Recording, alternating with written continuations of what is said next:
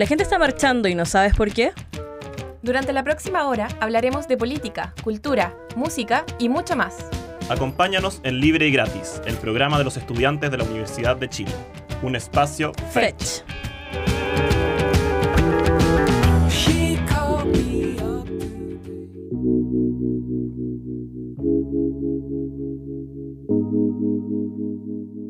Buenas noches a todas, todos y todos en esta edición nueva de Libre y Gratis, la 102.5 FM, Radio Universidad Chile. Partimos con una nueva edición de Libre y Gratis, el programa de los estudiantes de esta casa de estudios. Eh, se respiran aires de, de relajo, de alivio, se fue el monstruo un poco. Pero en esta oportunidad eh, no me encuentro solo, sino que me encuentro con dos grandes de Libre y Gratis. Estoy con Florencia Río y Eduardo Molina. Bienvenidas, chicas, ¿cómo están? Hola a todos, hola a todos, muchas gracias por la invitación, bueno, por la autoinvitación igual que me hice de, de querer estar en este día, de los Sí. beneficios de All Star. Sí, feliz de estar acá, de poder conversar sobre este país tan acontecido en los últimos días. Eh, estoy un poquito enferma la garganta, pero, pero igual con, con esta voz para, para darle con todo. Eduardo, ¿tú cómo estás? Hola people, hola fansa, hola fans de Chile. Eh, Súper bien aquí ya en, este nuevo episodio también eh, recargado, con nuevos aires, nuevas energías, ya respirando mucho más tranquilo después de todo lo que aconteció el fin de semana. Y también tomarme este pequeño eh, minuto de saludo para agradecerle mucho a Mateo Pomies que nos estuvo acompañando en el equipo y por temas de trabajo y tiempo decidió dar un paso al costado, él estaba encargándose de la sección cultural pero yo sé y confío en que el otro año lo vamos a tener de vuelta, así que ahí lo vamos a estar esperando con los brazos abiertos. Sí, puede volver así como también tú, estudiante de la Universidad de Chile, que nos estás escuchando en este momento y te quieres integrar. eh, bueno, puede lo que quede en esta temporada, que nosotros estamos full hasta enero, pero después en marzo volvemos y va a volver con nueva temporada. Ya definitivamente va a estar ahí Eduardo con la nueva camada de chiques que llegaron. Nosotras con Flor nos vamos en retirada ya. Así que eso nos pueden escribir en un correo en ligratis.gmail.com o en las redes sociales eh, arroba librigratis. Estamos en Facebook, Twitter, Instagram y prontamente vamos a estar en otras plataformas también porque las redes sociales van mutando, todo se va transformando, así como también la opinión pública en Nuevo Chile. Chiques, tenemos ya nuevo presidente electo, eh, expresidente de la FED, quien tuvo el honor de hacer un viral hace muchos años. De hecho, como un año antes que yo ingresara a la radio, oh, qué antigua, eh, como presidente electo. ¿Qué, qué opinan, chiques? ¿Cómo estuvo en, en sus regiones el clima de la votación en este balotaje? Gracias el Socias por hacernos publicidad gratuita y compartir ese video. Sí, un saludo. Ex Libre Gratis también. Sí, em, pensé que iba... Tú, Eduardo, estás en, Sí. en Temuco, ¿no? Sí, en estos minutos ya de vuelta, ya, ya terminó todo lo que fue esta nueva acontecida hibridez de presencialidad, no sé, el otro año también, como que no sé qué hora va a ser, pero sí, ya de vuelta. ¿Y pudiste votar en, en Santiago o estabas inscrito en Temuco? No, yo no, no me moví porque sabía que ella iba a estar de vuelta acá, así que no, no tenía sentido. Además que en la primera también, en la de diputados, eh, senadores, bueno, acá no se dice. Sí, eso, tam- claro, claro, la primera vuelta. eh, claro, yo voté acá, entonces y ahí ya estaba aquí, entonces era como, no Sí. tenía sentido cambiar. No, y no se podía tampoco directamente. No, en ese momento ya, claro. Mm, Claro, sí. el CERVEL igual ahí eh, tiene, es como estricto en esas cosas. Sí, po. Sí, po, no, no existe al menos acá en Chile eh, la garantía de poder votar en un lugar cercano. Como sí puede existir No. en otras latitudes, bueno, desconozco igual el caso, ella, pero sí, por ejemplo, se expresó, me atrevería a decir en- a lo largo del país, pero se concentró más en la región metropolitana porque, bueno, yo vivo, vivo acá, lo, lo presencié acá, hubo mayor cobertura al menos de las noticias, dado que la gran parte de los medios grandes son santiaguinos, entonces había una Claro. escasez Las micros. de micros. Las micros, eso mismo, se tomaron eh, la pauta noticiosa. Sí, sí, yo, creo que se tomaron la pauta noticiosa, sí. yo tuve que parar de ver noticias porque estaba de verdad nervioso. Era como, uy, qué lata, más encima como uy, un, un- un entre comillas boicot porque no ha quedado nada claro. Porque según informan, por ejemplo, el Ministerio de Transporte, bueno, la ministra Gloria Hood, ella había informado que estaban en la flota de un, fin de semana normal, un día de trabajo normal, pero uno veía la praxis y había menos del 40% de flotas de buses, entonces, ¿quién tiene la verdad o no? ¿Quién, quién está manipulando la información? Se están pasando las responsabilidades entre las empresas concesionadas, ¿cachai? Con, con el Estado. Eh, se está estudiando una acusación constitucional en curso hacia la eh, ministra de Transporte, la Gloria Hood, que de hecho ella fue como la ministra que detonó un poco todo este estallido y que sigue en el cargo. Así es. De hecho, al menos lo que yo pude leer en, Twitter, yo imagino que tú también lo leíste, amiga Ana, que eres bien Twitter igual que yo. Sí. Em, ahí aparecía justamente esta interpelación un poco de, pensar que Gloria Juta ha sido una especie de personaje que ha sido súper eh, como salvado dentro de estas figuras de los ministros de Sebastián Piñera y mm. sin embargo ha habido estos errores que son eh, muy fuerte. O sea, yo espero que se inicie una investigación en curso, pero de verdad que tiene que iniciarse y que, tiene que se tiene que profundizar en ello. Yo también estaba muy nerviosa el domingo. Eh, creo que además em, removió memorias eh, como históricas muy fuertes en relación a los boicotes históricos que ha habido, ¿cierto? Cada vez que en Chile se acercan como procesos institucionales o, se acercan ciertos procesos transformadores, de cualquier manera, como pudiendo estar o no de acuerdo con el, con el programa de Boric, siempre aparecen estas como estas, estas especies de, artimañas, entonces eso levantó la memoria, despertó la alerta de, nuestra memoria histórica y a todos, a todos nos puso muy nerviosos, o sea, fue como, mm, eh, fue un día que, nos tuvo en, en ascuas esperando, eh, temiendo mucho por el resultado. Y, y, a mí particularmente me gustaría destacar que me parece increíble haber ganado a pesar de ese boicot, porque convengamos que se haga o no esta investigación, de igual manera es un boicot. O sea, eh, quizás debería no atrever a decírmelo, pero de alguna manera, de alguna manera las calles estaban vacías ese día. Mm. y no había circulación de micro. Pero ¿cómo se vio en sus regiones, por mm. ejemplo, en Temuco o en Coyhaique? ¿Cómo es el tema ahí en transporte? Bueno, en Aysén es un problema muy histórico el, de, el, del, el del día de las votaciones en relación al transporte y al acarreo de votantes. Eh, porque convengamos y, recordemos que es una, una región que geográficamente está súper aislada, hay muchas localidades que están aisladas entre sí, por lo tanto siempre se hace sumamente difícil, sobre todo para la zona insular de la región. Eh, hay algunas localidades, por ejemplo, eh, Puerto Gala o Puerto Gaviota, que son islas que corresponden eh, a, la, a, la, comuna Puerto Cisne, si no me equivoco, que tienen que hacer un viaje en lancha para poder votar en Puerto Cisne. Y esto ocurre cada vez que hay elecciones. Y estamos hablando de, a veces 200 personas que en algunas ocasiones, por condiciones temporales, no pueden viajar a votar. Entonces, es como, yo creo que el caso de, de, lo que ocurre en Aysén merece tener un poco más de atención. Ojalá que también esperamos obviamente que este presidente Patagón como que de alguna manera, y creo que es una cosa que se escucha en, en, en, los comandos de Aysén, eh, es una cosa que se escucha esto que es importante la conectividad eh, en la región, no solamente para las votaciones, sino también para otras cosas, ¿no? Mm. Pero eso tiene que ver con, con problemas históricos. Ahora, en Coyhaique particularmente, eh, nosotros tenemos solamente colectivos, nos manejamos con colectivo y taxi el, el transporte público, no tenemos micro o, o las micros solamente tipo, las micros que hay o los buses en realidad son buses que te conectan con las localidades que están fuera de Coyhaique, que son por ejemplo Ñireguao, Valle Simpson, eh, entre otras, ¿no? Y que son localidades que están en algunos casos a media hora, pero en otros a una o una hora y media.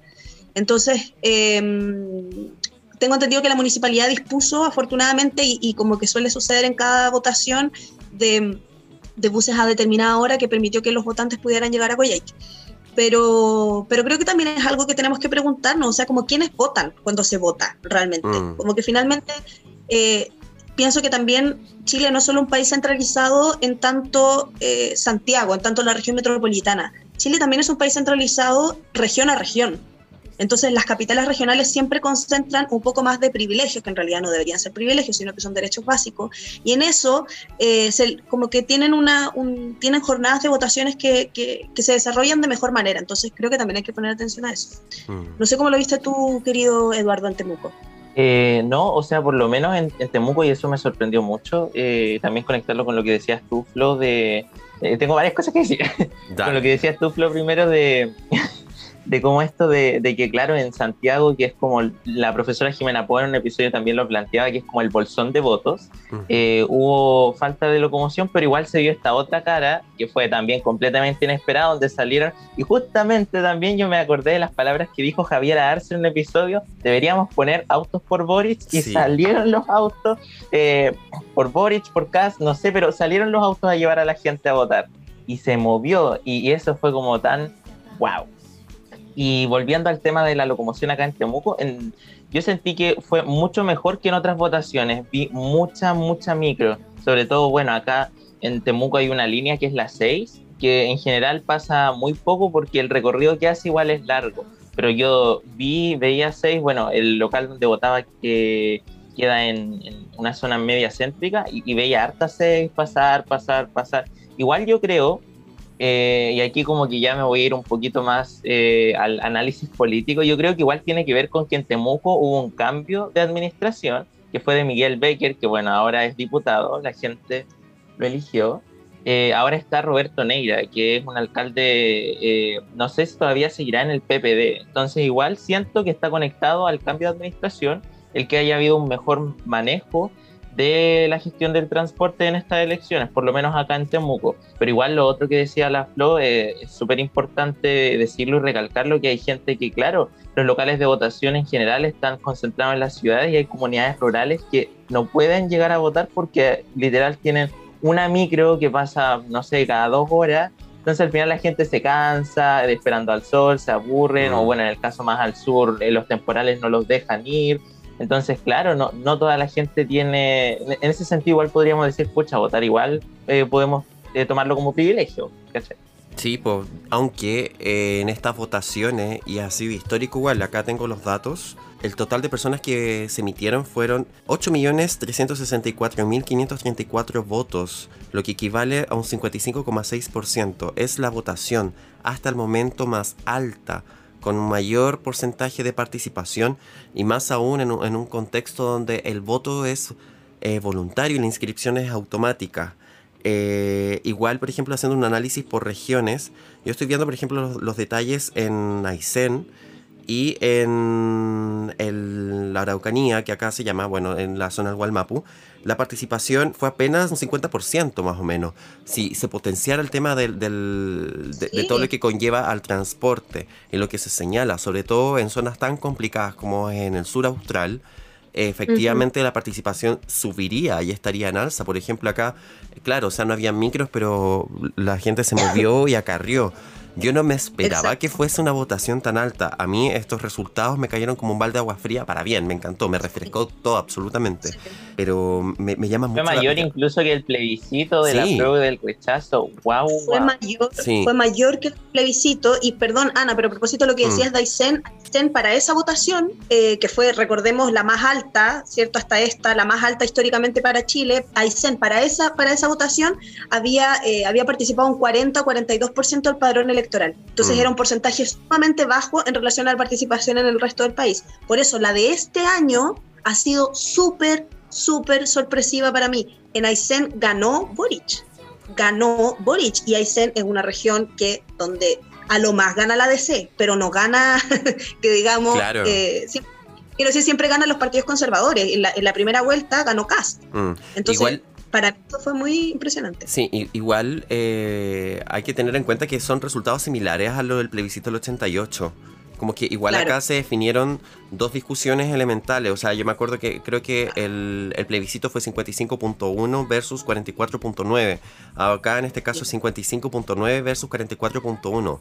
Y es más, a la misma a la misma derecha, a la derecha que representaba José Antonio Cast y se plegó a esta campaña política eh, le significó igual una pérdida, porque dentro de los balotajes históricos que han habido en, gobiernos de la postdictadura, en transición al menos, esta votación ha sido la que, bueno, Cast tiene más votos que Piñera en sí mismo, pero también eh, se distancia, hay una brecha mayor de 11 puntos eh, y algo puntos de, Claro. de diferencia entre ambos candidatos, entonces también no lo sitúa en un resultado que ellos plantean que iba a ser estrecho. O sea, acuérdense que unos días atrás eh, se estaba instalando la sospecha desde parte del bando de Cast de que esto eh, iba a ser casi definido a nivel como lo que pasó en Estados Unidos. ¿Cachai? Sí, sí. Donde como que acusa- Voto por voto. voto por voto, que iba a ser eh, súper peleado, donde ellos estaban Sí. abiertos a, a impugnar si fuese necesario con acciones judiciales. Después que la UDI, la UDI y el resto de Chile Vamos les dio la espalda, dijo que iban a respetar la institucionalidad del CERVEL. Muy. eh, es, es un mal momento para la, para la derecha. Totalmente, totalmente. Aunque igual, aunque igual ellos están súper confiados, al menos los análisis políticos que han aparecido en, la farándula, ves tú que yo he estado pegadísima a la farándula. Ya, como que ¿quién? es como, es como el único momento donde, de las elecciones donde me gusta ver la tele porque van todas. Y, y como que la derecha está muy bueno, eh, todo bien, ganaste, ok, pero nosotros tenemos mayoría en el Congreso. Y yo quiero decir que yo Mm. siento que el discurso de Boric, de, esa, de, de la noche, digamos, del triunfo, entre las muchas cosas que dijo, creo que algunas cosas que dijo tienen que ver con que le tenía que hablar un poco a esas personas también. Le tenía que hablar un poco al Congreso, porque, porque efectivamente son mayoría. Entonces, eso también es, y, y además hay una mayoría donde también hay una concerta que, que la concerta también siempre vota de maneras extrañas. Claro, claro, o sea, ti- ti- va la, la persona encargada, el SECPRES de este gobierno va a Exacto. tener que hacer un diálogo. Bueno, igual Boris dio la premisa que esto iba a ser mucha conversación, mucho diálogo. Sí. Recordar que, bueno, eh, salvo Bachelet 2, eh, ningún otro gobierno de la transición ha tenido este espacio de, de mayoría en ambas cámaras. Entonces, por lo Exacto. tanto, yo creo que por una parte tiene Claro, que primar verdad. eso, pero tampoco olvidarse y dejar de lado todo el tema de la convención constitucional, porque igual la convención constitucional es la que está, tiene por ley y por mandato plantear lo, lo- que- cómo va a ser, va a estar estructurado el Sí. Estado. Y en ese sentido es, es muy conveniente, o sea, en ese Sí. sentido que haya salido Boric es muy conveniente y por eso también el gesto finalmente de ir hoy día a la convención, ese, ese saludo muy tierno que, que se dan con Elisa y Boris, que a mí esa parte como que... Ujú. A mí yo tengo que reconocer que a, a mí el Boris antes no me caía muy bien, ¿ah? Eh, yo soy súper honesta, lo he dicho aquí hartas veces, yo sé que a Ana, amiga, a ti sí, tampoco. sí. Y yo, y mi, y mi campaña, y quiero ser súper honesta, mi campaña, todo mi trabajo de bot, de comunicados de prensa que le hice a los artistas por Boric, de apoderada de mesa y toda la cuestión, era muy para que no saliera cast, pero en el, como que en el proceso me fui como encariñando con Gabriel Mm. Boric. Y ahora no sé qué me pasa, que me cae bien, Mm. lo quiero conocer, no sé qué me pasa. Pero bueno, en eso que no sé qué me pasa, te lo juro. Y en eso no sé qué me pasa, me conmovió mucho la visita hoy día con, con Elisa Loncón. Como que dije, ya, aquí, aquí están los mejores aliados, aquí, aquí hay una posibilidad real, digamos, de, de cambio. Aquí va a haber una presión también de la convención que desde el comienzo ha estado por eh, la liberación de los presos de la revuelta, como que creo Mm. que, que es un tema que genera mucha expectativa y que es un tema que entre los votantes de Boric digámoslo, es un tema, es uno de los temas donde va a haber mayores exigencias. O sea, es un tema donde la gente no va y no tiene por qué, digamos, no va a ceder el, eh, o sea, no va a dar el brazo a torcer. Es un paso, es un, es un tema donde yo creo que van a seguir exigiendo, donde ya han aparecido algunas consignas como que creo que ese tema es súper es súper fundamental y, y va a estar difícil. Eduardo. Sí, que lo último que planteaba la Flo también de los apoderados, a mí yo eso realmente me, me ya voy a tirarme así, me enorgulleció, como que me sentí muy feliz de ver a tanta gente como apoderada eh, de mesa. Y yo decía, wow, qué bacán que realmente la gente se esté involucrando, o sea, bueno, estas elecciones estamos todos clarísimos que eran totalmente diferentes a todo lo que había pasado antes, pero yo decía, ojalá bueno, puede que no, pero yo digo, ojalá que sí, que se mantenga esta conducta de que la gente vaya como apoderada de mesa y, y a defender los votos y diga, ya, no, este, no, no se puede objetar, así. Y, y participe en ese proceso que también es súper importante y, y válido para que las elecciones se lleven eh, de mejor manera. Sí. ¿Ustedes fueron Sí. apoderados de mesa? ¿Tuvieron ese privilegio? Sí, pues yo fui apoderada de mesa. Ah, buena. Cuéntanos. Yo fui facilitador, así que no podía. ya, Ya. no podía. Pero, pero igual había, se veía mucho flujo de votantes en, en- en sus respectivos locales o porque igual fue muy En- expedita la, la votación. Fue Sí, súper rápido. expedita, fue súper rápida, fue súper rápida. Yo creo que em, yo, en mi caso fue como, fue bacán, todo bien. Igual yo creo que el CERVEL me llama la atención la, figura del CERVEL, como que creo que también podríamos profundizar un poco ahí en relación a, qué representa esta figura, porque en, en, la región de Aysén como que habían ciertas como irregularidades al comienzo, lo que sentí yo. Por ejemplo, cuando yo llegué a mi mesa, la, presidenta de la mesa eh, cortaba el número de serie antes, el número de serie antes del voto. Y cuando yo le digo, eh, no se puede hacer, como que en realidad eh, hay que cortar el número de serie después, eh, se indignó, o sea, como que quedó la embarrada, de hecho una, una otra apoderada de mesa de otra, de otro, de otra mesa la fue a denunciar al Cervela al tiro, como que uff, un oh, escándalo ahí de, primera. No, y además encima la señora estaba enojada porque dijo, yo he sido presidente de mesa cinco años, siempre lo he hecho así. Y yo decía, qué brígido, porque yo en el fondo le tuve que decir, yo no quisiera cuestionar en ningún caso su experiencia de cinco años siendo eh, presidenta de mesa, pero en la capacitación de los apoderados a todos nos dijeron que el número de serie no se corta antes. Entonces lo que yo pensaba ahí era como que, ¿qué onda el CERVEL? Igual como, una vez más pensé como, el CERVEL también tiene, y bueno, todas las instituciones tienen expresiones diferentes cuando son en regiones, ¿cachai? Como que los protocolos no son tan exigentes. Yo creo, si te soy sincera, que si no hubiese habido pandemia, estaríamos vocales de mesa y apoderadas de mesa tomando mate en esa sala. Entonces como que hay como una cosa coloquial, de hecho la poderada de mesa me llevé estupendo con ella, como que era un amor de persona, yo me la quería convencer para el otro lado, a ese punto, ah. no que me habló de su familia, que no sé qué, yo, ¿tú estás segura por quién vas a votar? Como que empezó una conversación. Eh, entonces como que creo que los protocolos pierdan, pierden cierta exigencia, pierden cierta regularidad en regiones, no sé cómo lo ves tú, Eduardo. No, sí, yo creo, yo no sé si eh, creo que pierdan tanta regularidad en regiones, pero sí creo que la gente no se toma en serio eh, como la responsabilidad que ser vocal de mesa conlleva, porque siempre se ve como un cacho. Yo, por ejemplo, como facilitador, bueno, he sido facilitador en las últimas elecciones, eh, sentía de repente que los vocales de mesa tenían un ego tremendo, como que te pasaban a llevar así a, mí como facilitador, y bueno, no solo a mí, a mis compañeros y compañeras también, como que llegaba y nos decía, eh, tenían alguna duda y nosotros le íbamos a responder y decían, no, es que tú no sabes nada porque tú eres facilitador y nosotros como, ¿qué onda?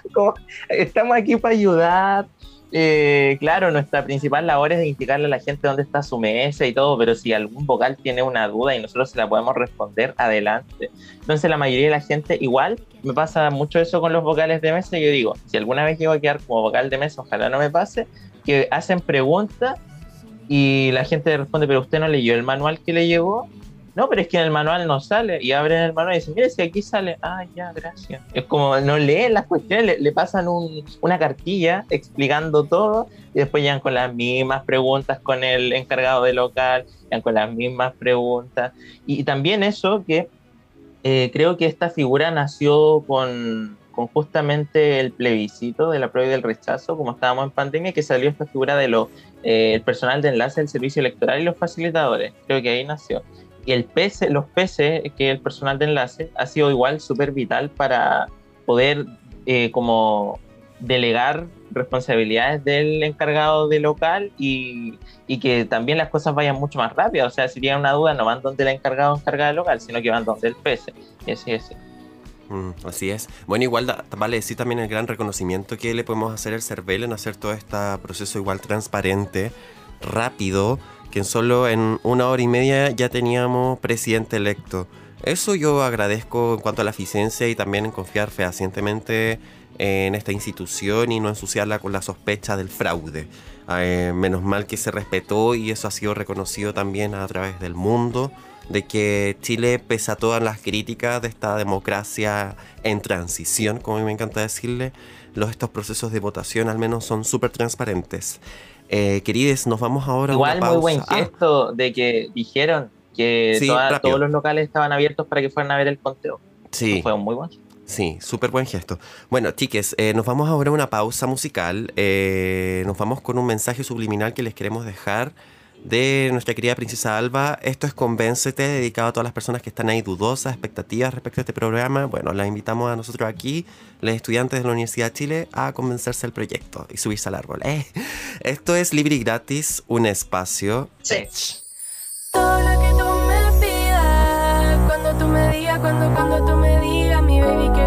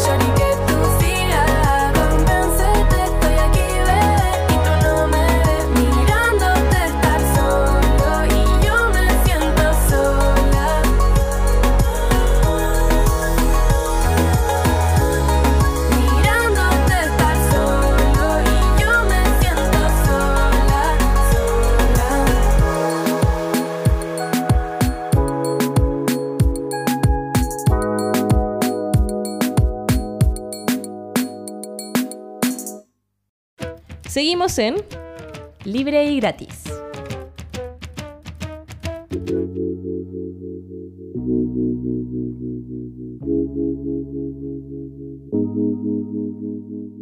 Ya estamos de vuelta a la 102.5 FM, libre y gratis, programa de los estudiantes de la Universidad de Chile. Eh, recuerden que nos pueden escuchar a todos los martes a las 21 horas. Eh, no está- habíamos recientemente escuchado Convéncete de Princesa Alba y bueno, en este bloque, a diferencia de los otros programas, estamos haciendo una especie de panel, ella, de expertos, de, en realidad somos nosotros mismos los estudiantes, cómo vemos nosotros los efectos de, de la votación de- del presidente electo Gabriel Boric.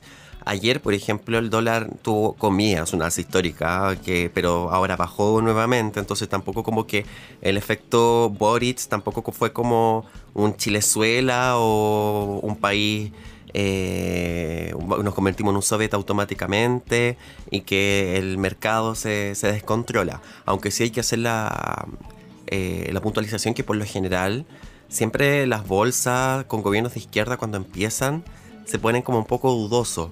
Pero hay conversaciones, por ejemplo, eh, o presión, mejor dicho, de, los, de estos grupos económicos, los más grandes, de quién va a ser la próxima persona que esté en el Ministerio de Hacienda que es un ministerio que se encarga de ver todo el tema de la recaudación pública eh, del Estado y también de mantener la promesa, por ejemplo, el programa de Boric, de estar en 6% en el PIB.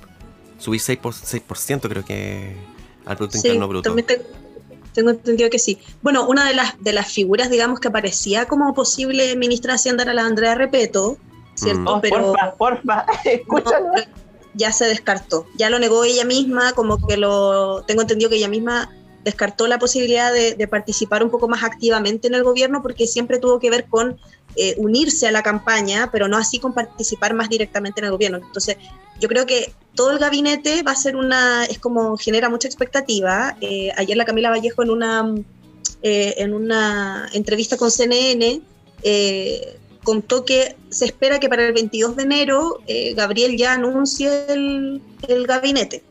Yo creo que hay Mm. varias figuras. También recordemos que hay varias de estas figuras, por ejemplo, yo pensaba, no sé, bueno, la Carol Cariola tal cosa, no se puede porque la Carol está en el, en, Claro. el diputado. Y porque además, insisto, esas figuras se necesitan en la Cámara, entonces no las van a, no las van a, no, no- no creo que las remuevan de ahí.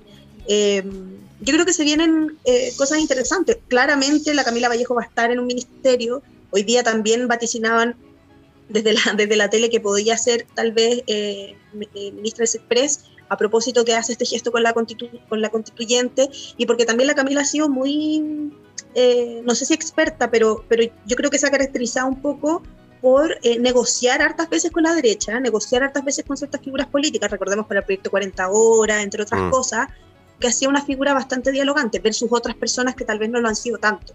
Eh, claramente Giorgio Jackson también tiene un papel asegurado en ese, en ese gabinete. Claro, aunque Eh, él se va. Se supone que se va a estudiar a Londres. Ah, ¿verdad que tiene un doctor? ¿Cachai? No, Pero- pero, yo creo, creo que no lo que, hace. No sé, yo también. Yo, yo pongo también No. en, en duda eso, ¿cachai? Mira, yo me pongo- atrevería que Giorgio estaría en segundo piso, quizás. Claro que sí, o sea, codo a codo. En la calle somos mucho más que vos, dice un italiano. Claro, Boris Jackson ahí. eh, Por sí. Claro, funcionando. Eh, Iskia Siches también. Bueno, Iskia Siches, yo, bueno, salud, por favor. Iskia Siches tiene que estar en salud. O sea, yo Pero no, claro, no me veo a alguien más encabezando esa reforma integral de- del sistema de salud pública mm, que es necesaria Mm. y que fue una de las propuestas también que llevó a Gabriel Boric a la moneda. yo creo que eh, la visión que tiene la izquierda de salud en relación, antes incluso de presidir el colegio médico, es una visión muy bacán de la salud. Como que ella siempre ha tenido, o sea, es una visión derechamente política sobre la salud, que es una visión que los ministros de salud anteriores no han tenido. Yo creo que la izquierda lo que tiene es justamente eso, que mira la salud también desde una perspectiva política, que ve el cuidado desde una perspectiva política. Y eso ya es fundamental porque tiene que ver con no mirarla desde un punto de vista lucrativo.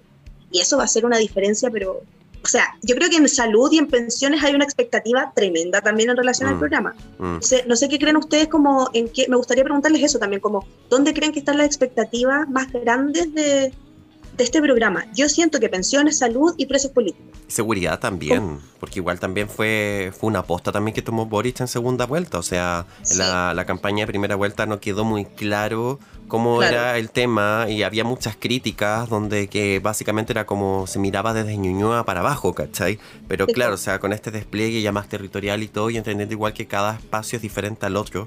No sé, pues por Mm. ejemplo yo recuerdo cuando en plena campaña para el balotaje Boric, Boric se unió con la alcaldesa de La Pintana, con Claudia Pizarro, ¿cachai? Sí, y sí. eh, hoy anoche hubo nuevamente una balacera en una feria navideña ya y una pequeña quedó con un riesgo vital. Bueno, se, te- se fue el riesgo, pero igual no debiese, no debiese ser esa discriminación de carácter territorial. Tengo entendido que Claro. igual el presidente de la República es quien eh, es el encargado también de, de integrar la dotación de policial. Habrá que ver si se mantiene Totalmente. carabinero, se va a cambiar, eh, se va a reformular eso. O sea, claramente hay que Sí. eliminar todo el, el- el marco de corrupción en la que está envuelto. Igual como dato, bueno, yo estando acá en Santiago celebrando, yo no vi casi ni un carabinero. Y no hubo desmanes, no hubo destrucción, no hubo nada. ¿Cachai? Entonces, bueno, yo no sé cómo... Ahí lo encuentro, bueno, lo sí- encuentro re fuerte. Sí, eh, o sea, ellos van a Oye, tener que igual. reinventarse. Que igual, eh, así, bueno, otra cosa súper importante, el, Ministerio de la Mujer y Equidad de Género, y también otra cosa que nos convoca a nosotros como eh, personas relacionadas a la comunicación, es que Boris va a elegir el directorio de TVN. Como que ahí igual, hay como, wow, ¿qué irá a pasar? Como, es una cosa que no se ha tocado mucho, pero wow, wow. Mm, mm. Sí, po, no Oye, solamente designa gabinete Piñera, po, sino que designa otros cargos. Por ejemplo, acá, bueno, en The Clinic, que facilitó a- hoy día recién un- una nota diciendo de que Boric, además del, del gabinete ministerial, tiene que eh, nombrar 28 autoridades que son claves. Como por ejemplo la Fiscalía Nacional, porque a Jorge Abbott se le acaba el 1 de octubre el mandato. Reconozcamos, o Bueno, sea, que Entendamos también que Jorge Abbott fue el encargado eh, de apagar los fuegos y, y que la discusión de todo el tema de los casos Penta, SQM, toda la corrupción con eh, financiamiento irregular en la política, fuese apagado pero a, a puertas cerradas una vez que ganó Piñera las elecciones. O el fiscal judicial de la Corte Suprema, para qué decir el Contralor, Contralor General de la República. ¿Quién podría No. ser? Eh, Contralorito, ah, te cachai. ¿Quién? ¿Quién dice? Contralorito. No, pero digo- lo, lo digo bromeando. No sé si tampoco él tiene las Claro. competencias. O sea, a entender igual que son cargos de suma responsabilidad también. O sea, tampoco como Sí. eh, escogidos con, con pinzas también, pues, ¿cachai? O sea. Sí, que también hay una pregunta en relación a, a, a quiénes, porque gran parte de las figuras como políticas importantes del Frente Amplio están en la convención. mm, Sí, por ejemplo, pienso Jaime Baza, la Bea Sánchez, eh, bueno, un montón de figuras que en este momento no, estoy- no me acuerdo. Eh, son, son hartas figuras que como que, que creo que también hay una expectativa en relación a quienes de la concertación, digamos, van a formar parte de este gobierno también desde la designación del Ejecutivo. O sea, eh, no sé cómo lo ven ustedes también, como yo, por ejemplo, siento que la Jimena Rincón está así. Ayer es que el otro día la vi en Estadio Nacional y ella estaba, pero feliz, tan contenta que estaba ella, igual que Francisco Vital, estaban, pero así, no, es que este es nuestro triunfo y qué cosa más maravillosa, y Gabriel Boric lo máximo, después de que la DC, digamos, la DC, pues, caché, como que no. Mm.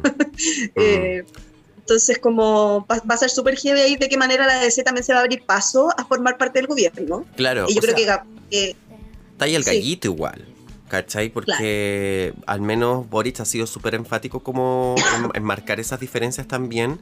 Así como también otros dirigentes. Hoy día estaba leyendo una entrevista que le hicieron. Bueno, sé que está muerto este personaje al menos en el Congreso. No tuvo la cantidad de votos para ser senador que es Guillermo Tellier, actual eh, diputado en el Congreso del Partido Sí. Comunista y presidente. presidente del Partido Comunista. Presidente Partido puesto a dedo igual, pues, ¿cachai? Bueno, las lógicas como opera el Partido Comunista de, de manera soviética. Pero. Oye, sí, por favor, en eso quería decir algo, Jadwe, Daniel Jadwe, si nos está escuchando, por favor, eh, antes de decir algo, escríbelo en un papel y léelo, porque realmente, absténgase, por favor, Uh, señor, de dar declaraciones. Oye, paréntesis, ¿se Mm. habrían imaginado un balotaje entre Daniel Jadwe y José Antonio Cast? No, me muero. Yo me creo que ahí- Bueno, ahí- mi, mi- no, ahí, ahí está, habría estado muy. Bueno, mi candidato, mi candidato eh, original era Jadwe, Sí. digamos. A mí, a, mí me, a, mí me encanta Jadwe, como, bueno, a ver, que me encante, no sé si me encanta, pero bueno, dentro de todo también. Por supuesto, hay mis diferencias con el Partido Comunista también, también lo mismo que decía Ana, que son muy soviéticos, súper disciplinados, como una, una, una cosa como súper institucionalizada dentro del partido que, que a mí como que me genera mucha tradicionalidad, digamos, ¿no? en el Partido Comunista. Pero claro, también creo que, o sea, Jadwe es alcalde de Recoleta, le tiene mucho cariño a la, a la comuna, eh, pero también creo que va, va a tener que ser súper decisivo si va a ser una figura que se va a sumar inmediatamente al gobierno. Porque lamentablemente genera mucho escosor, sobre todo en la derecha. Entonces, Mm. eh, como que. Y que es súper heavy porque no les pasa con la Camila Vallejo. ¿cachai? Por eso el gesto, yo creo, hoy día de ir con la Camila Vallejo a la convención, como que finalmente, recordemos que a Pro Dignidad está el Partido Comunista, pero vamos con la Camila y no vamos con Jadwe. O sea, es, Es un gesto súper. Re- responde igual a una generación también de, de políticos que están llegando ahora a otro, no a- tanto al poder legislativo, sino que ahora derechamente como a este, al poder ejecutivo, en un contexto de hiper mega presidencialismo, porque también hay que entender igual que Boric Claro. va a ser presidente con la constitución del 80, de momento. Entonces también y es, ha sido un- una, una quimera que, bueno, adquirió protagonismo mayormente Camila Vallejos y Boric entre el 2011 y 2012, cuando empezó toda esta oleada, muchos años. Entonces, en un plazo de Muchos 10 años. años, que en, en la historia lineal es como un pestañeo, y que lleguen acá y se impongan, habla también de una forma distinta de hacer y también de eh, con algo que no se mencionó en el bloque anterior, pero sí tiene que ver, por ejemplo, con el perfil del nuevo, de los nuevos votantes, ¿cachai? Que en Mm, su mayoría somos personas jóvenes, personas que no vivimos la dictadura, personas que estamos en otro espacio y que si bien reconocemos todo lo que hubo antes, sí estamos, por ejemplo, también comprometidos también con entender el futuro a partir del pasado y hacer las medidas de reparación, dignidad y cosas que quedaron en deuda en estos 30 años de, de la concertación y Piñera. ¿Cachai? Me gusta eso que, que dices, entender el futuro a partir del pasado. Suena, sí, po. suena poético. Sí, po, es que por lo general, no sé, pues yo me acuerdo del discurso de Piñera cuando Piñera ganó por primera vez. Él decía, ay, pero ¿por qué hablar tanto el pasado? ¿Por qué tanto el pasado? Como negando un Claro. poco la existencia de que en Chile se torturó, en Chile se violaron derechos humanos, existe gente empobrecida, ¿cachai? Eh, que, Mm. que el, el sistema que nos carcome hasta el día de hoy, donde tiene la gente, la mayoría de la población empobrecida, es Sí. responsabilidad de Pinochet y de las políticas Claro. que se desplegaron en su gobierno y se mantuvieron. ¿Cachai? O sea, Pero, ¿y, mm, ¿y, qué- y, qué, y qué te pasa, por ejemplo, amiga Ana, cuando, cuando ves que ayer, cuando Boric se reúne con, con el presidente Piñera, Ah. finalmente igual hay un hay, hay, hay un, un apretón de manos como súper, casi que tierno igual, como, como que Gabriel Boric un poco como que fue súper... Como que yo digo, yo tengo varias, varias cosas en contra. Yo digo, ya, a ver, está siendo bien estratégico porque, por ejemplo, ese día el discurso también dice algo como que fue súper abucha, abucheado, naturalmente, que dice le quiero dar las gracias a todos, entre ellos Mm. también a José Antonio Caz, sí le quiero dar las gracias a José Antonio Caz, y ahí yo digo que él le habla un poco eh, a quienes no votaron por él, le habla un poco al Congreso, le habla un poco a la derecha, le habla un poco a los empresarios, que en el fondo como que Es que le habla- que Le habla todo Chile, po. le habla todo Chile y eso, y, y- y a pesar de que generó también muchos cosores la gente decir como, ¿por qué le damos a dar, o sea, ¿por qué le damos gracias a José Antonio Caz? Porque para nosotros, digámoslo, es un innombrable, ¿cachai? Mm. Es una persona que es como realmente que no, no debería estar, es Voldemort, o sea, no debería estar ni siquiera una persona con ese currículum, con ese nivel de los discursos de odio en política. En fin, dicho eso, yo digo, ¿qué, no, qué les pasa a ustedes cuando ven que eh, aparece ese gesto y además aparece este gesto de, de- que es un- una cosa simbólica Sí. igual, como de, de abrazar a Piñera y como- Sí, an- an- antes, antes, antes de que Eduardo quiera decir algo, yo, yo quiero hacer súper como. Voy a decir algo muy puntual. Yo siento que igual Boric en este momento está haciendo lo que lo más correcto o lo más republicano en obedecer Sí. a este tipo de liturgia. es verdad. No es un dirigente de, de comesmillas. ¿cachai? Eh, es alguien que responde y tiene que estar a la altura de, de esa necesidad. Con el tiempo se verá efectivamente si van a avanzar las causas judiciales y vamos a ver efectivamente si Piñera va a terminar en la cárcel. Es mi sueño, es mi Es verdad. fantasía erótica. Eduardo, Obvio. eh, tú tenías algo que decir. Sí, no, que claro, eh, complementarle un poco lo que estabas diciendo, Bolena, que claro, Boric está dando señales porque mucha gente dudaba de votar por él y no porque fuera malo su programa, sino porque era muy joven. Era como un poco lo que comentamos en un episodio mucho tiempo atrás, cuando Sichel dijo que le faltaba la experiencia vital de tener hijos y todos quedamos como, que como, what? Experiencia vital. Pero claro, él está dando esas señales para desmarcarse, claro, de esta época Juan Gómez Millana, decir ya aquí como que yo vengo en otra parada, ya no soy el estudiante pelito largo de la Universidad de Chile, sino que ahora voy a estar a la altura del cargo. Yo quería decir que igual no son iguales, pero me recuerda mucho a lo que hizo Michelle Bachelet en su momento, cuando ella se subió a, a un carro eh, de las Fuerzas Armadas. Recordemos que ella fue Mm, torturada en dictadura. Mm. Sí, hace muchos años. Eh, Entonces ella vio Y ese fue ministra de gesto que Defensa. muchísimo, exacto, Fue ministra de muchísima claro. gente valoró y, y ella en una entrevista dijo, eh, perdonad, sí, olvidad, no. Y yo creo que Boric está en la misma parada, es como ya, y es lo que un poco me recuerda al tuit también que eh, puso Mauricio Baibel, que fue profesor de la Escuela de, de Periodismo de la Chile y que decía así, Piñera le va a tener que entregar el mando a los estudiantes que se movilizaron en el 2011. Sí. Recordemos, hay, hay cuatro figuras elementales, Yorio Jackson, Boric, Carlos Cariola y Camila Vallejo. Mm. Y, y como esto, entonces igual yo siento que él está en esa parada como ya, eh, como desmarquémonos de estas cosas, pero no las olvidemos. O sea, sí, sí, esa Yo- es mi sí. sensación. yo creo, al igual que Ana Bolena, que, que tenemos que esperar un poco que tal vez que comience el mandato, que también tenemos alta expectativa y ya, ya somos como presidente, presidente, presidente, que igual quiero decir que parece rockstar la cosa igual, o sea, como que igual ya me está, no sé si, yo, a mí me gusta que sea el presidente cercano a la gente, como quien dice, ¿no? Como que entra Mm. a través del público, al escenario, Mm. bacán, bonito gesto. Pero ayer cuando fue a la moneda, ya fue a saludar a todo el mundo y los periodistas como que se amontonan y yo digo, ¿es Gabriel Boric o es Kylie Minogue? O sea, como, ¿qué Pero está es que pasando? i- igual, igual, mira, ojo, eso pasaba también con Bachelet. Yo, ella. Ya, sí, es verdad, que yo, es verdad, Yo sí. tuve, tuve la, la oportunidad cuando hice la práctica de, de periodista de viajar con ella en, en vuelos eh, en- por regiones. ¿Cachai? ¿Te subiste Y- al avión con Michelle Bachelet, amiga? Sí, sí. Ay, yo no sabía eso. No me subí al avión presidencial regio estupendo porque estaba en reparaciones, pero sí me subí en el, pl- en plomito de la Fuerza Aérea y en otro vuelo viajé en un casa. Me sentí Felipito un poco. Pero bueno, súper ¿Con seguro. quién estoy hablando? No puede ser. Para que veas No, sí.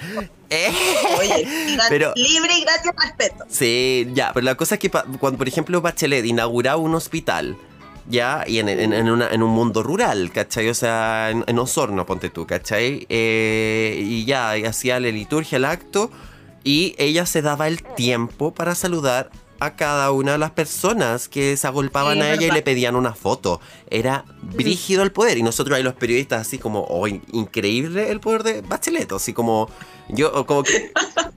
De verdad, yo, yo siento como que eso al menos como esos guiños medios pop Sí. claramente benefician igual al candidato y también le, dan en cierta manera como el peso popular que tiene. O sea, entender igual que en el día de hoy, bueno, es el más votado, es el más joven, eh, con, con la votación más alta también, ¿cachai? Entonces, y también, bueno, es de parte de una nueva generación de gobernantes no solo a- en Chile, sino que a nivel mundial, casos como Nueva Zelanda, Oh, como. En Europa. Es un Bueno, candidato Swifty. Bueno, también, además, ¿cachai? Eh, eh, abierto a escuchar nueva música porque él en sí es metalero. él es Pero, metalero. sí. eh, le gusta Tool y todo eso, pero eh, no sé, que tenga otras sensibilidades, la poesía, etcétera. Como hay otros guiños Es que actor. se hace, lo hace más atractivo que el otro candidato Total. que se presentó y que prácticamente era como un fantasma de Pinocho. De hecho, yo me acuerdo que cuando Sí. entrevisté a la Lili Zúñiga para el podcast Monstruos, que lo pueden escuchar en Spotify, me di- ella había mencionado que uno de los anticristos de la UDI era José Antonio Cast. Mm, Dicho y hecho, o sea, Claro. eh, es un personaje de temer. Ahora bien, habrá que ver si ese personaje sobrevive, va a emprender otro camino en el desierto, porque ya emprendió un camino en el desierto al salirse de la UDI en 2016, hacer un camino independiente, vender una imagen, y ahora que, bueno, pese a que esté una bancada republicana en el Congreso, en el futuro Congreso, igual eh, ahí va a generar mucho dolor de cabeza. Así, por ejemplo, no sé, ayer Mm. estaba viendo la- una entrevista en CNN a la Jimena Osandón, diputada de RN, Mm. y la Jimena Osandón estaba muy en que ella no comulgaba con los principios de ni Johannes Kaiser ni Gonzalo La Carrera. Oye, pero ahora, mira, son impresionantes. Hoy día también Mario Sí. Desborde a Tichel le dice, él no tiene nada que hacer en nuestro partido. Sí, O sea, me encanta que se estén, pero matando entre ellas porque al fin igual, o sea, como que eh, está bueno también, como que estén ahí. En una de esas, en una de esas, el otro candidato sigue los pasos de Joaquín Lavín y se va a España a radicar. Oh, claro. ¿Te cachai? Bueno, Yo, yo quería comentar que una de las cosas simbólicas, porque yo creo que a Mm. todos nos conmocionamos desde distintas veredas, ¿no? Mm. Para mí, de verdad que yo estoy muy contenta. Hoy día la Camila Vallejo como que publicó un video. Yo soy muy fan Camila Vallejo, ustedes lo saben. La maestra, soy muy fan. Eh, y Camila Vallejo hoy día publica un video y dice, le quiero dar las gracias a la comunidad me- memera porque, porque de verdad que eh, el triunfo también se lo debemos a ellos y qué sé yo. Y yo le puse, gracias diputada, como que necesitaba que alguien nos diera las gracias, porque francamente trabajamos caleta para que esto pasara. Y una de las cosas que a mí me ha conmovido mucho, que quiero decir además, Gabriel Boric es acuario, que es un signo bien poco convencional. Primer Quiero decirlo presidente porque- acuario. Exacto, quiero decirlo y no omitirlo. Y creo que eso va muy en línea astrológica con aquí la lesbiana tarotista apareció, Ah. pero que es típico, la lesbiana astróloga. Pero quiero decirlo, eh, es como que se supone que los acuarios son tan poco convencionales y hay muchas cosas acuarianas pasando. O sea, es como tiene récord de todo, hasta de ser el primer presidente de Latinoamérica Mm. que usa tatuaje. o Oye, sea, y- estamos y hablando de una Urano en Tauro. Eh, estamos en Urano Urano. en Tauro Mini. Sí, pues, eh, con los cambios y toda la cosa. Es Mm. como el primer presidente latinoamericano que ocupa tatuaje. Yo digo como una cosa tan básica, tan que entre nosotros es una cosa tan común. eh, y, y- tenemos el primer presidente del siglo XXI que ocupa tatuaje. Me impresiona. Otra cosa que Mm. a, mí, a mí me conmovió y que quizás es un gesto como, no sé, pero me gustó mucho que tuviéramos un presidente electo que nos sube con la esposa y con los cuatro hijos al escenario Mm. para mí eso un gesto súper bonito, que subiera con los papás, con los hermanos y con la polola, lo encontré de verdad que es muy bacán, porque Chile no, no es un país de familias tradicionales, no es un país de familias tradicionales, América Latina no es un país de familias tradicionales. Entonces, eh, que los símbolos para mí son muy representativos. A mí una de las cosas que, que- que me, me distancia y me, me enemista profundamente con, con el innombrable tiene que ver con eso también, con esa hueá de promover, perdón, con esa cosa de promover la familia desde ese lugar como tradicional, cristiano, eso es súper violento. Entonces, para mí ver esa como, ese símbolo, me, ahí me puse a llorar. Ahí y cuando lo vi abrazar hoy día a la Elisa Loncón, porque fue un abrazo. Porque la Elisa también siempre habla desde la ternura y para mí tener una autoridad que hable un poco como de la importancia de la ternura y el afecto también es súper revolucionario. El primer Eso. presidente magallánico, además, también dejamos de lado el centralismo, sur, sur, sur. Así Sí. es, así es. Sí, me encanta. Me encanta que se vengan estos nuevos aires de, de respiro, de democracia, de forma de entender el mundo y Chile, desde Chile y que además toda América Latina esté pendiente. Pendiente de, de lo que pase con, con Chile, que Chile históricamente igual siempre ha, ha tenido episodios igual un poco diferentes en cuanto a, a cursos históricos. Eh, Mm. No me quiero cerrar la astrología porque siento que eso es como, para mí al menos, no sé, yo veía la tele el otro día y ah, una tarotista en Melate decía que iba a ganar un candidato que estaba casado. ¿Cachai? Entonces Claro. siento que igual un poco como que eh, se presta a veces para la manipulación. Entonces, yo, yo Sí. te- tendría un poco de decoro, pero me, me encanta al menos que, que sucedan estas cosas y que se unan estos mundos mágicos, reales, políticos, Eso. etcétera. Oigan, chiques, Y además, eh, Lo Sí, último, lo último, último. que tú siempre dices, gracias Kenita Bo, porque Kenita Bo, yo confío Sí. en Kenita Bo. Kenita Bo, ella predijo un año antes, pero no dio nombre ni nada. Dijo que iba a ser alguien diferente, diferente y joven. Oye, ¿viste? a, a propósito, Eduardo, Sí, cortito, que además eh, aprovechemos de hacernos publicidad. El ICI va a tener un espacio muy importante en este gobierno porque el hermano Simón Boris es ex estudiante ICI, así que Oye, y ex integrante- escuchando, por favor. ex integrante de Libre y Gratis, eh, Simón Boris, si Oh. nos estás escuchando, estás invitadísimo cuando quieras. eh, podemos hablar de caguinear y todo. Oigan, eh, pero hoy día martes, para cerrar, bueno, empezó el verano, así que nos despedimos con esta canción a propósito de- del calorcito que hace hasta ahora. Nos vamos con Noche de Verano de Talisto con Miss Nina. Florencia, Eduardo, un placer compartir con ustedes en este episodio. Eh, nos veremos, nos escuchamos, mejor dicho, la próxima semana. En la 102.5 FM viene Malandanza ahora y mañana nos escuchamos en Radio JGM y en jueves en formato podcast. Esto ha sido Libre y Gratis, un espacio. Fetch.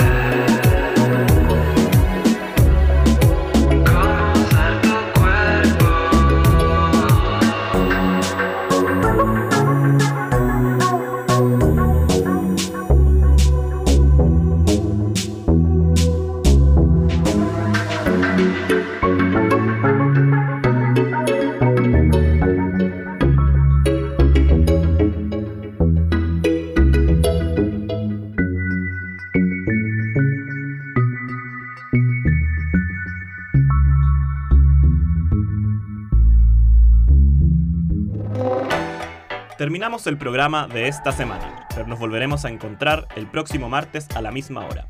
Mientras tanto, búscanos en nuestras redes sociales o vuelve a escuchar nuestro programa en radio.uchile.cl. Esto ha sido Libre y Gratis, un espacio Fetch. Fetch.